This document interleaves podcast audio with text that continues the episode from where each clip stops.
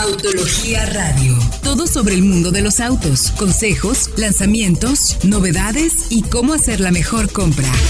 Arrancamos.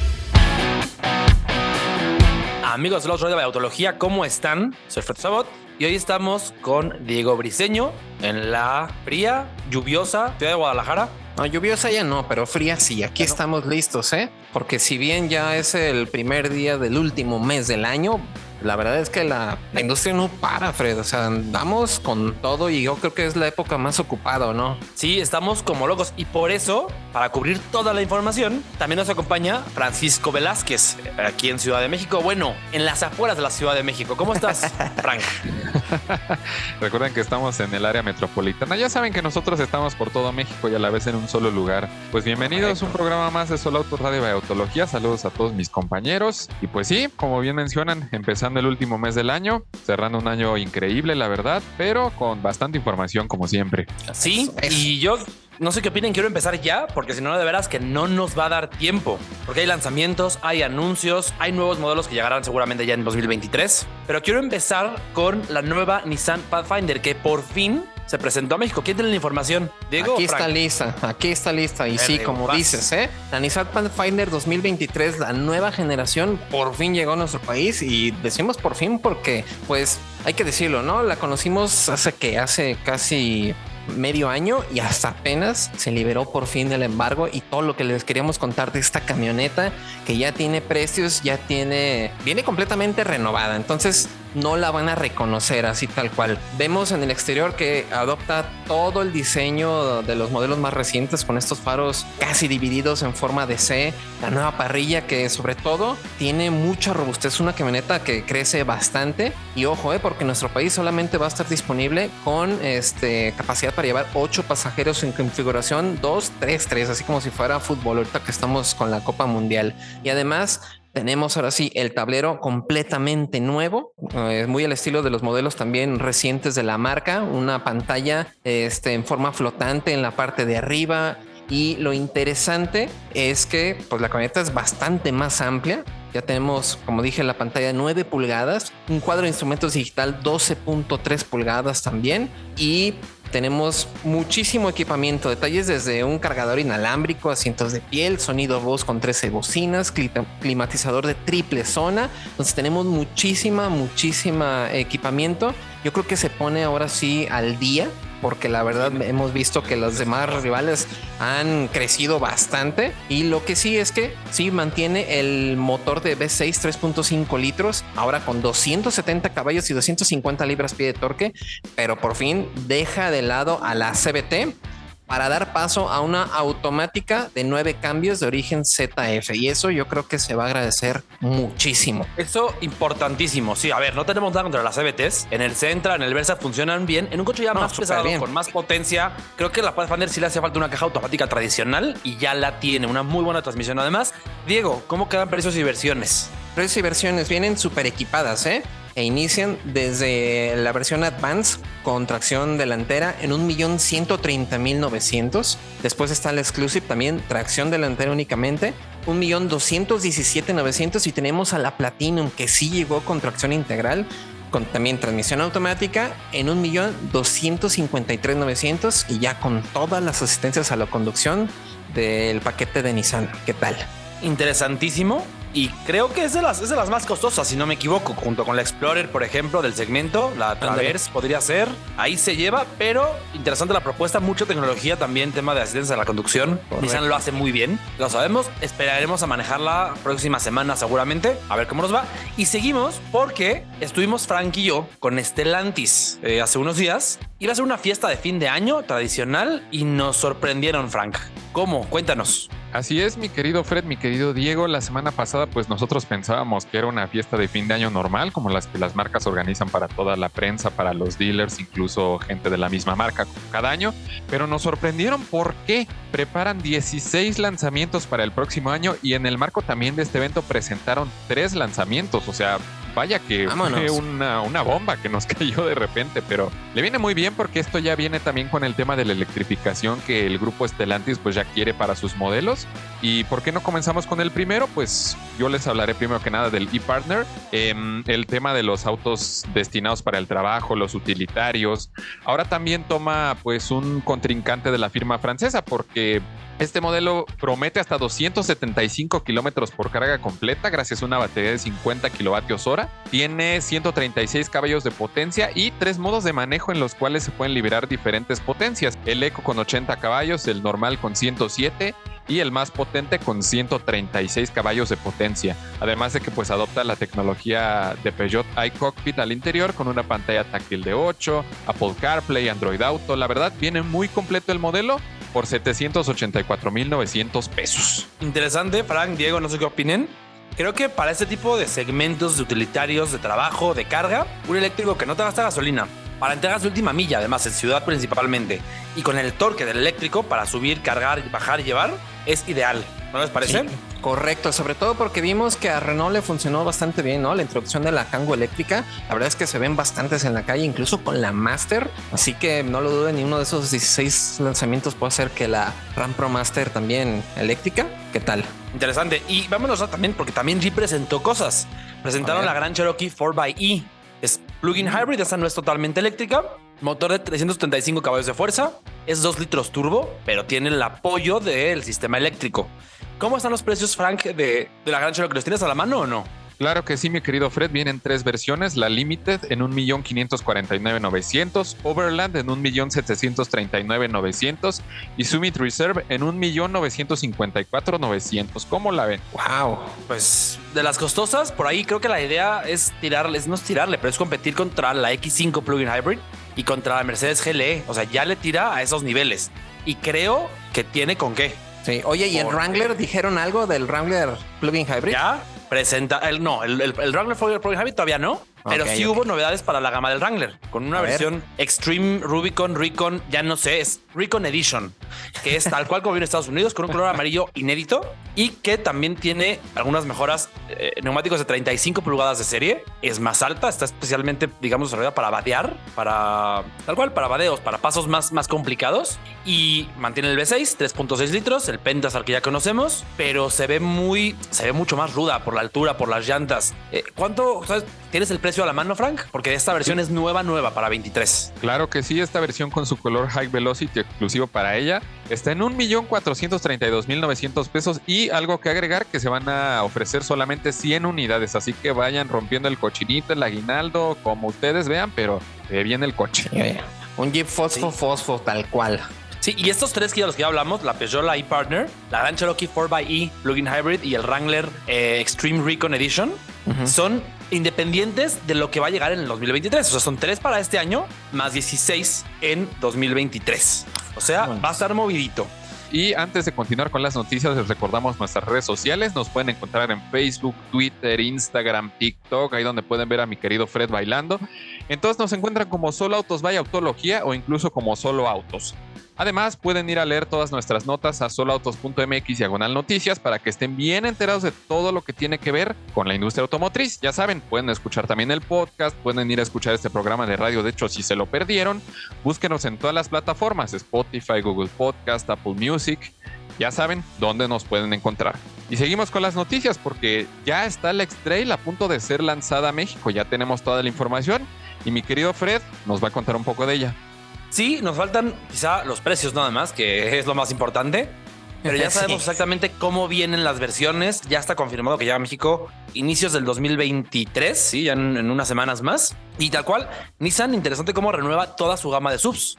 Hablamos de la Pathfinder, también actualizaron hace poquito la Kicks y ahora está X-Trail. El segmento más competido quizá, el de las compactas junto con la CRB, junto con la, la Sportage, la Tucson, la Tigua, bueno, son muchísimas. Es poquito más corta que la actual, es más pequeña, que es raro porque habitualmente eh, crecen y crecen los autos, pero también tendrá la opción de elegir tres filas y asientos. Es algo que a la gente le gustó mucho con la actual, porque no son quizá tres filas grandes o para pasajeros adultos, pero te resuelven. Eh, creo que Diego no me dejará mentir. Diego le gusta ese tipo de autos, pues más, eh, ¿cómo decirles? Versátiles, polifacéticos. Claro sí. Ándale, me parece correcto. Pero fíjate que lo interesante también aquí vemos el nuevo este, lenguaje de la casa que yo creo que ya le hacía falta. Incluso podríamos hasta decir que la X-Trail ya estaba ahí como que híjole, haciendo tiempo extra, ¿no? Es que se tardó en llegar. O sea, esta generación nueva se presentó en otros países hace ya, ya casi tres años, en 2020, prácticamente, principios. Y eh, lo que pasó fue que a México nos llega la Extra de Japón. Y la que se presentó fue la Rock, que es igual, pero para Estados Unidos, hecha en Estados Unidos. Ahora sí ya tenemos ese X-Trail, no tiene motor turbo como la versión de Estados Unidos, es el 2.5 litros de 181 caballos de fuerza, caja CBT, pero la propuesta está muy interesante por el tema de la tecnología también, digo, porque híjole, llega cargada con todo. Exacto, y creo que era de los puntos donde también ya flaqueaba, ¿no? Frente a la competencia que, veíamos que estaba creciendo muy fuertemente. Aquí también ya encontramos cuadro de instrumentos digital, ya tenemos una pantalla de hasta 12 pulgadas en las versiones de tope, rines de hasta 19 pulgadas, este, faros full LED en todas las versiones, también tenemos un techo panorámico, tenemos cargador inalámbrico, tenemos también clima de hasta tres zonas, o sea, viene bastante completa. Y lo que me gusta es que sí, la tecnología ya la pone al día tal cual.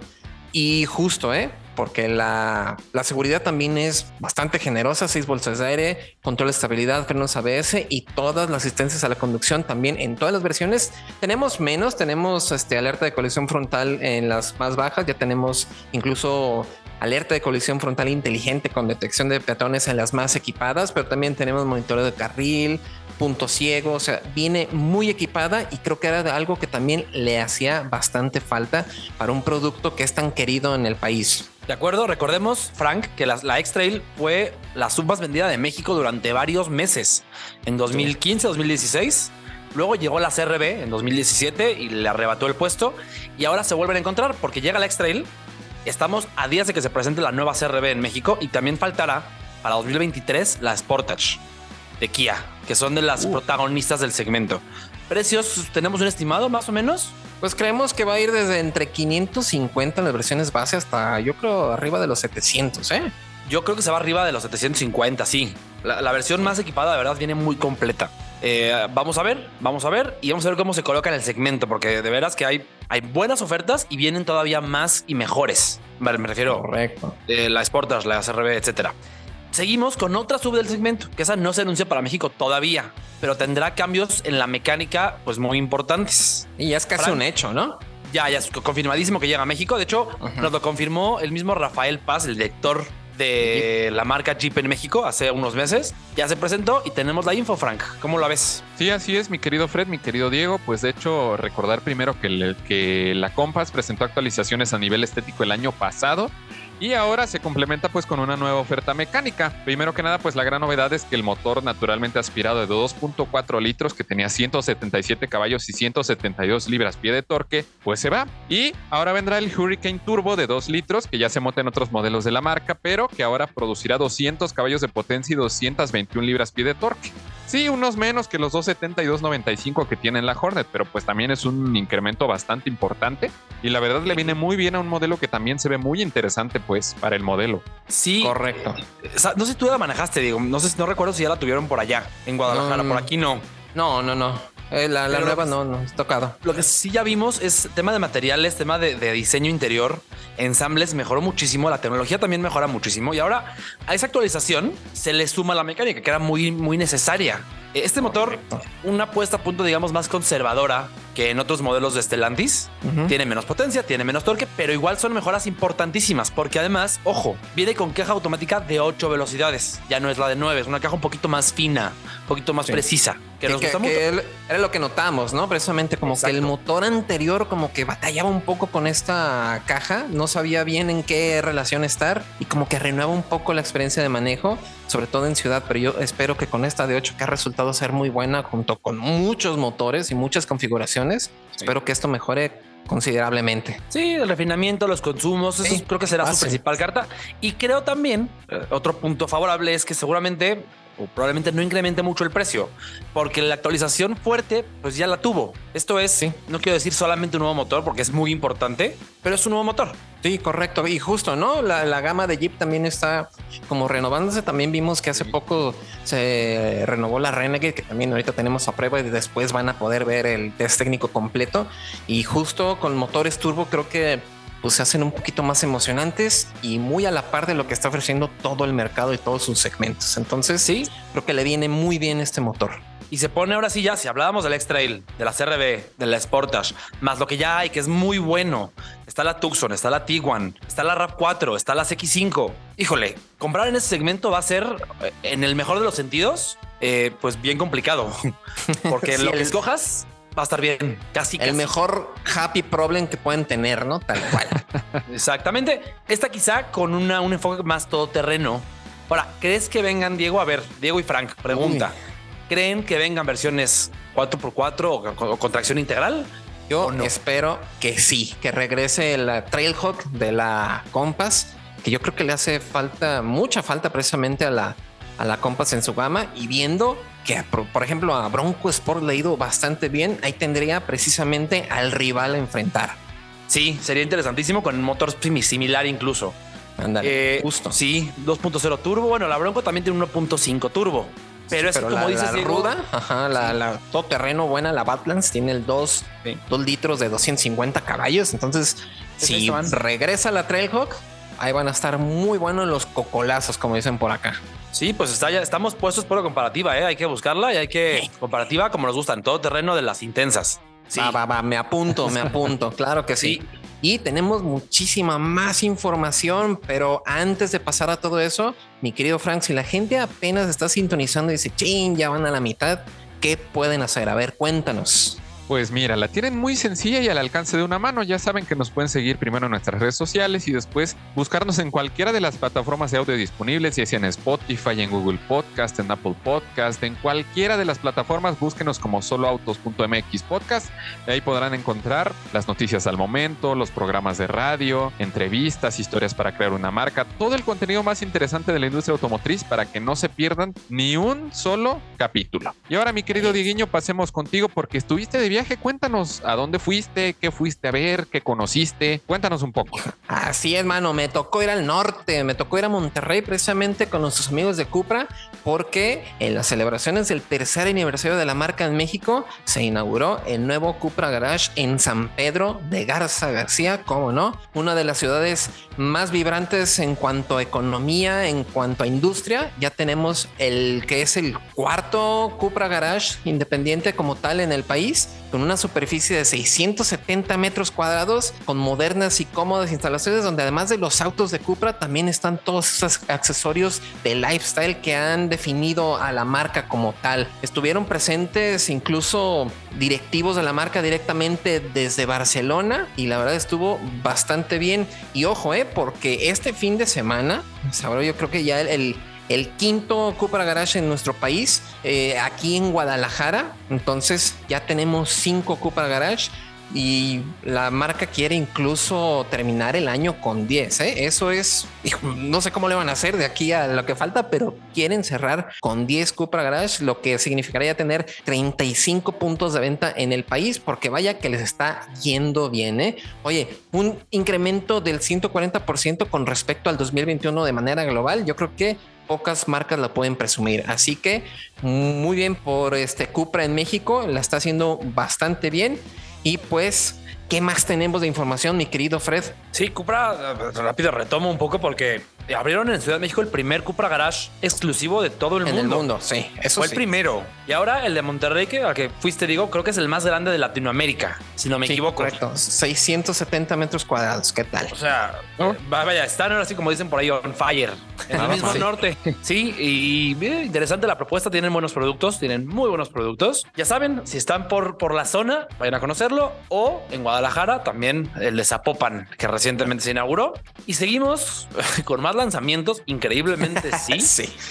Yo de veras no recuerdo una época tan movida en cuanto a nuevos autos en México, porque MG presentó de sorpresa y no tanto. Ahorita les explicamos por qué. La nueva ZS 2023. que tiene un rediseño que es evidente y también eh, mejora mucho en tecnología, en seguridad y en tema de motor y caja, que es lo que le hacía falta. A ver, quiero ir un poquito contigo, Diego, porque tú ya la manejaste, bueno, la generación anterior. Y quiero que nos cuentes rápido o, breve qué fue lo que tú sentiste o tu impresión de ese motor con esa caja. Correcto, porque sí, teníamos una caja de cuatro cambios, si no me equivoco, una caja automática que la verdad este, desmerecía muchísimo todo el esfuerzo que podía hacer el motor. Entonces la camioneta se sentía incluso pesada, se sentía un poco tosca en cuanto a sensaciones. Y justo, de hecho, la tuvimos cuando estábamos iniciando la pandemia. No hubo oportunidad de hacerle pruebas, pero sí se notaba que la camioneta como que pedía más, ¿no? Y creo que justo aquí están las novedades. Precisamente. Primero, porque tiene en lugar de la caja de cuatro, una automática tipo CBT que simula hasta ocho relaciones. Sí. Que por sí mismas, ese tipo de cajas le ayudan mucho al motor porque digamos que distribuyen mejor la potencia. No tienes esa, esa primera marcha tan, tan larga y luego te fuerzas a tener una segunda cortita. Eh, se organizan mejor. Y, sobre todo una caída, ¿no? Una caída en el torque que afecta muchísimo incluso a, y a los consumos. Me acuerdo que los consumos de esta camioneta con esa caja de cuatro eran así como que en serio. Parece de seis cilindros esto. Sí. Ya, ya, tiene la CBT, sigue la manual de serie en la, en la, versión más barata. Sí se ofrece, hay que mencionarlo. Con el motor 1.5 litros, ojo, eh, ciclo Atkinson. O sea, eh, ¿Qué quiere decir eso? Es un ciclo que en lugar de priorizar potencia, digamos que reduce la presión dentro del motor para priorizar los consumos, a costa de perder un poquito de caballos. Pero igual tiene 113 caballos de fuerza y 111 libras-pie de torque. Está bien en el rango del segmento que está pues, junto con la Kicks, junto con la T-Cross, con cuál otra que se me esté yendo importante, la Chevrolet Tracker, Ándale. que son de las, de las más populares. Interesante. Y llega con versiones también renovadas, porque tenemos una gama de cuatro versiones: Style Manual de 399-900, Excite CBT de 440-900, está la Elegance CBT de 469-900 y a esta Elegance hay un Red Pack que tiene adornos, principalmente rojos eh, en exterior e interior, asientos, tablero, eh, los espejos, por ejemplo, son la carcasa es color negro en esta Redback, que suma 6 mil pesos, se va a 475 900. Pero interesante, ya además, además, ya tiene en todas las versiones 6 bolsas de aire y control de estabilidad, que también les faltaba antes a las versiones intermedias y baratas. Claro que sí, porque la marca anunciaba mucho, ¿no? La camioneta desde creo que menos de 300 mil pesos, pero la verdad es que venía pues muy austera, por así decirlo, sobre todo en seguridad. Nada más tenía dos bolsas de aire y la verdad se agradece muchísimo que ya todas cuenten con seis bolsas de aire y control de estabilidad. Muy bien ahí. Por ahí, por ahí, por ejemplo, ya la versión, eh, las versiones tope tienen pantalla táctil de 10.1 pulgadas con CarPlay Android Auto, carga inalámbrica también para teléfonos inteligentes. Ya suman otros detalles como, por ejemplo, eh, los rines de 18, 17 pulgadas son, haciendo símil de cuero, rines con acabado bitono, y la versión Elegance, que es nueva para la MG, la ZS, que no se ofrecía anteriormente, ya tiene, por ejemplo, techo panorámico, que en el segmento pues no es habitual encontrarlo. Pues eh, no. Y, pues y, si comentábamos que precisamente las cosas están poniendo bastante difíciles para los clientes en el segmento de las compactas, pues mira, las compactas no se quedan atrás, oye, tantas que son y cada vez, cada vez están más completas. ¿Qué onda?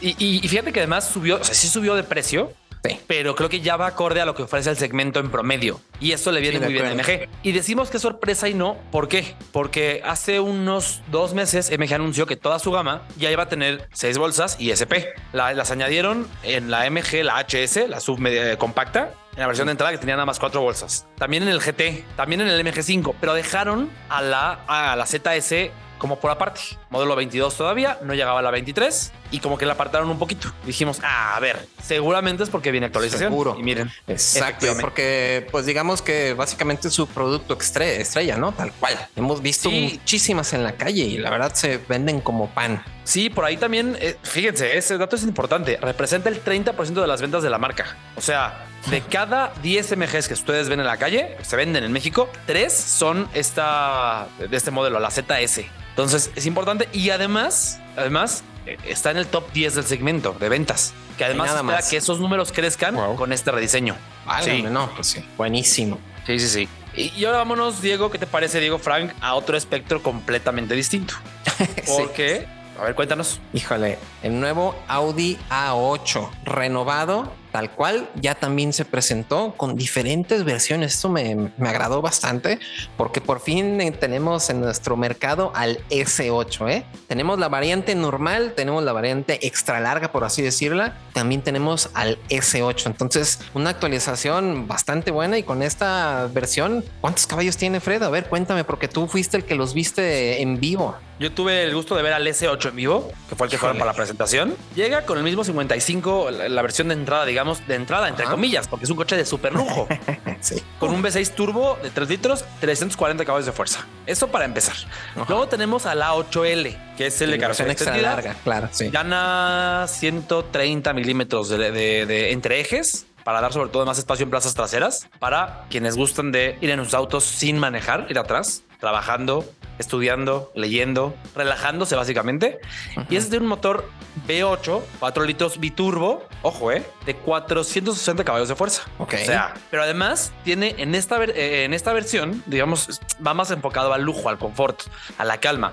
Porque en el S8, este mismo motor recibe un turbo más grande, otra configuración, otra, otra programación para el tema del motor, de la gestión del motor, y se va hasta 571 caballos de fuerza. Ojo. Pero además tiene un diferencial Torsen deportivo con modos de manejo especiales. O sea, es un, es un coche que mide 5 metros de largo y aún así es un sedán deportivo. Oh. Eh, eh. Es que fíjate, yo, recuerdo haber manejado contigo allá en Ciudad de México el A8 en la versión, digamos, el B6. ¿cuál era? El, B6, ¿verdad? Entonces me, me, acuerdo de la calidad de marcha de este vehículo con la suspensión neumática y toda esa cuestión tecnológica que tiene. La verdad es que era un dos caras bastante bueno, ¿no? En las curvitas allá por el Ajusco me acuerdo que se, ve, se movía bastante bien el coche. Imagínate con los 571 caballos. ¡Wow! Sí, es que dinámicamente es un coche muy completo y continuamos, vamos a seguir hablando ahorita de la, de la 8, del S8 y seguimos el siguiente bloque porque es que podría, pues, es de esos coches de los que estaba el programa entero y no acabas de todo lo que hay que decir del auto. Antes de ir al corte, quisiera añadir el tema de los precios, porque inicia a ver, ¿cuánto le echan? Diego Frank, rápidamente. dos y pues, medio millones. Sí, van arriba de los dos millones, claro. Dos millones ciento sesenta y nueve mil novecientos pesos para la versión Inicia, ¿no? Sí, claro. Tres dos sesenta y nueve en el A8 largo, en la versión de lujo. Y tres dos ochenta en el S8. O sea, tres millones trescientos mil pesos casi casi en la versión más deportiva.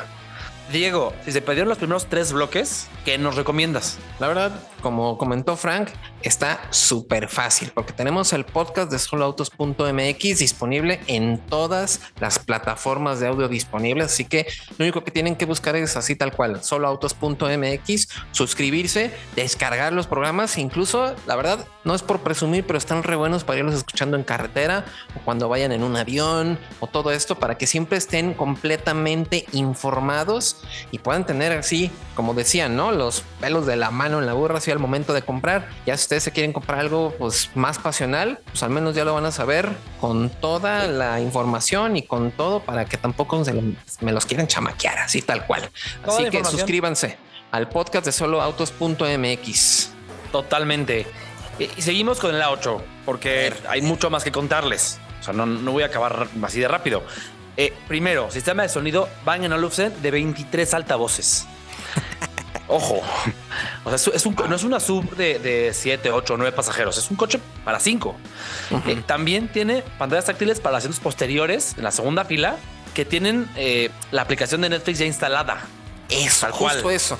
Eso es muy interesante porque hemos visto, ¿no? Que ah, los vehículos de lujo, en muchos, incluso suburbans, camionetas de este tipo, ya tienen estas pantallas de hace muchos años, pero en realidad, pues no hacían No las usas muy bien. sí, no, hacían nada. Y justo este tipo de aplicaciones ya este, nativas, pues facilitan muchísimo la vida. Además, puedes incluso mandarle tú, si vas atrás descansando, la ruta que quieres al conductor. Vamos para allá, tú vete por acá y me haces caso y se acabó. Así. Y puedes también eh, desde atrás, en un control remoto pequeño que tiene, cambiar el tema del aire acondicionado. Son tres zonas de, climatización. Y puedes cambiar la radio, la pista, la música, conectar tu teléfono desde atrás para ir escuchando tu, multimedia y eh, cuadro digital, ah, bueno, eh, las pantallas que ya conocemos, cuadro digital, la central primaria y la inferior, que es donde se meten los mandos de navegación y del clima. Adelante. Sí, sí, sí. Eso está buenísimo. Ya la, conoces. Sí, claro, porque el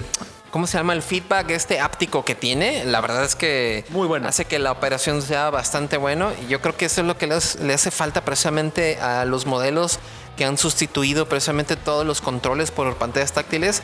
Sabemos que es un sistema pues caro o difícil de integrar, pero aquí está súper bien resuelto, tal cual. Vaya, sí es más complejo no tener botones, no tener perillas, pero aquí Audi, pues en una 8, lo resuelve de forma magistral. Eh, suspensión eh, adaptativa también neumática, que ojo, la suspensión tiene un truco muy interesante, porque en caso de que el coche detecte que un impacto es inminente, puede levantar el perfil del coche para proteger a los ocupantes. Así de claro. Y bueno, asistencia de conducción, todas las posibles, freno de emergencia, control adaptativo, de crucero, este, asistente de mantenimiento de carril, confusión de centrado, o sea, es decir, todo, todo. Y en otros mercados ya tiene un sistema de conducción semiautónoma de nivel 3, que es de los más avanzados que hay. Ojo también con eso. Eh, mecánicas ya las mencionamos y un poquito también hablar de los rivales, porque este coche que ha sido icono en películas, en Hollywood, lo han tenido personalidades, actores, jefes de estado incluso. ¿Con quién compite? Bueno, sí tiene rivales. Mercedes-Benz Clase S de 2.7 millones de pesos. El nuevo Serie 7 recién actualizado también 3.4 millones de pesos, única versión. O el Lexus LS recién llegado y solamente híbrido de 2.30 y 2.3 millones de pesos. Es decir, que la 8, aún siendo de los más modernos, digamos, es de los que mejor valor por tu dinero te dan. Curioso hablar de valor por el dinero en ese segmento, Diego Frank, pero sí. sí. Es curioso, pero sí. Correcto. Este sí. Y, Pero pero, le pues, pregunto ¿con el cuál te millón.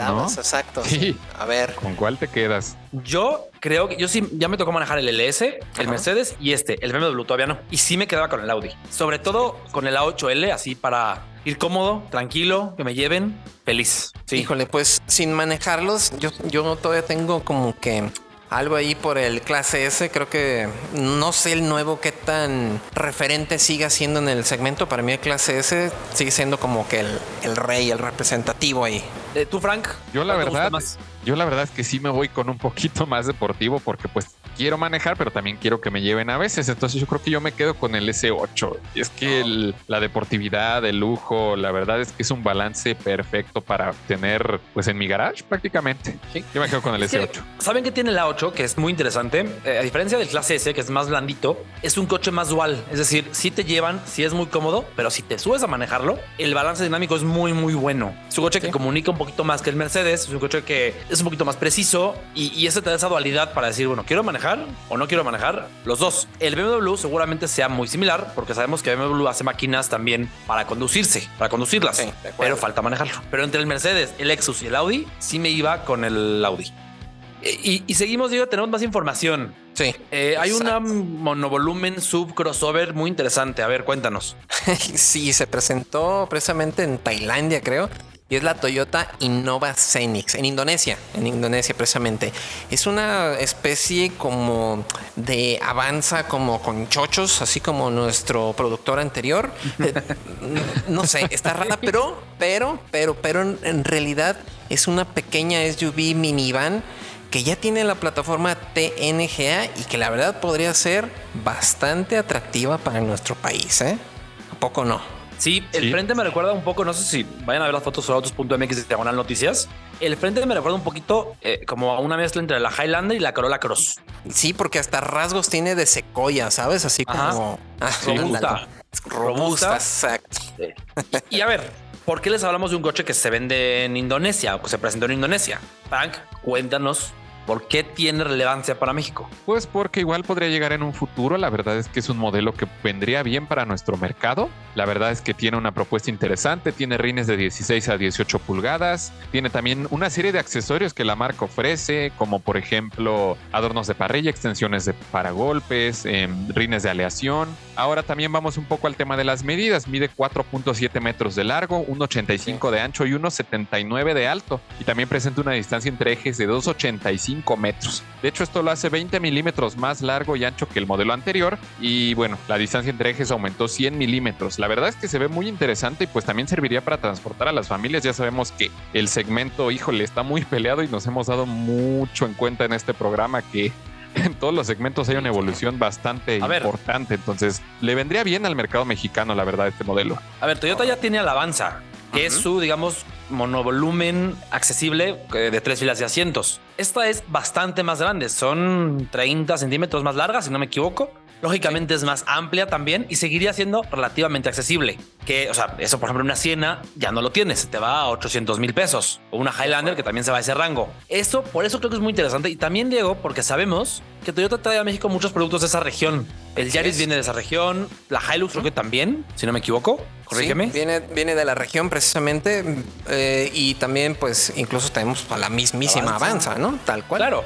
Entonces, a la Rise. Ah, la Rise, claro, también del, sudeste asiático. Vaya, Toyota ya, ya emplea esos productos para México. Entonces, tendría sentido, sí. Podría ser rival, por ejemplo, de una Captiva de Chevrolet o de una, la, ¿cómo se llama? La Creta Grand de Hyundai. Creta Grand. que son también alternativas accesibles de tres filas de asientos, pero un poquito más amplias, un poquito más para tres, para siete pasajeros más de, mayor volumen, digamos, de mayor tamaño. Exacto, y con un, con un este perfil low cost, ¿no? Que funciona bastante bien en nuestro mercado, que sabemos que pues, es bastante sensible al precio y pues una configuración así de este tipo, tres filas de asientos, un poco más grande que, bueno, más grande que avanza tal cual. Sí, un motor a lo mejor de 2 litros de 172 caballos y a lo mejor incluso una híbrida.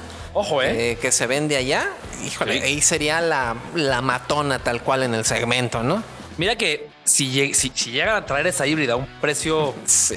Como Toyota suele hacerlo, Toyota tiene precios me parece muy razonables siempre. Lo hacen muy bien el tema de colocar su, coche en el mercado. Si llegara esa híbrida con tres filas de asientos, con todo el, equipamiento que además promete por un precio razonable y, además exentando aquí, bueno, es que aquí en, México exentamos tenencia y exentamos tema de, verificación vehicular con los híbridos. Sí, aquí también la verificación, los híbridos aquí en Guadalajara, en Jalisco, ah, tampoco se, la, brincan, así que quieras o no. Me cansa que no la veríamos por todos lados, ¿eh? Claro que sí, pero sobre todo, ¿sabes qué? El hecho de simplemente consumir menos combustible, ahorrarse, aunque sea algo de dinero en eso, es bienvenido por la mayoría de la población. Entonces. Y además ser un coche más limpio. Frank. Exacto, como dice Frank, tendría muchísimo sentido y hay que prestarle atención y no dejarla de ver porque de seguro, bueno, no de seguro, es posible que la podamos ver acá. Sí, exacto. Toyota eh, sabemos que constantemente actualiza su analiza sus mercados para saber qué puede ser bueno en México. Sí. Y yo espero que se la tengan muy bien vista porque, híjole, pinta muy bien. Eh, rápidamente, Diego, platícanos de la estrategia de Volkswagen y SAIC en China. Híjole, pues es una muy triste, me creo, Fred, porque ¿qué crees? Allá en China, precisamente la alianza de Volkswagen SAIC van a dejar de producir cajas manuales ya en 2023. De hecho, ya en el mes de marzo, en la planta que tienen ahí en Shanghai, tal cual, mandaron una carta a los trabajadores de que pues se va a cerrar la planta de cajas manuales, se van a enfocar nada más en automáticas, pues porque básicamente la mayoría de la gente está buscando modelos que ya sean más eficientes, como lo estamos diciendo precisamente con la Toyota, ya sea plug-in hybrid, ya sean híbridos, ya sea otro tipo de mecánicas más, pues, mecánicas electrificadas que pues no son compatibles, por así decirlo, con las cajas manuales. Y además sabemos que las cajas manuales pues están perdiendo protagonismo porque pues pues sí, son más eficientes, cada vez son más mm, tal cual, cada vez son mejores las busca menos. automáticas. Claro, entonces... Pues, día triste y ya, se nos fueron el principio del fin y se nos acabó el tiempo, Frank. Justo a tiempo. Nos vemos la próxima semana. Nos vemos la próxima semana. Ya tenemos mucho más información para todos ustedes, claro que sí. Saludos a Fred, Diego, a todos nuestros radioescuchas y nos vemos el Diego, la próxima semana nos vemos. Exacto, nos vemos. Muchísimas gracias también al productor. Y ya saben, aquí estamos.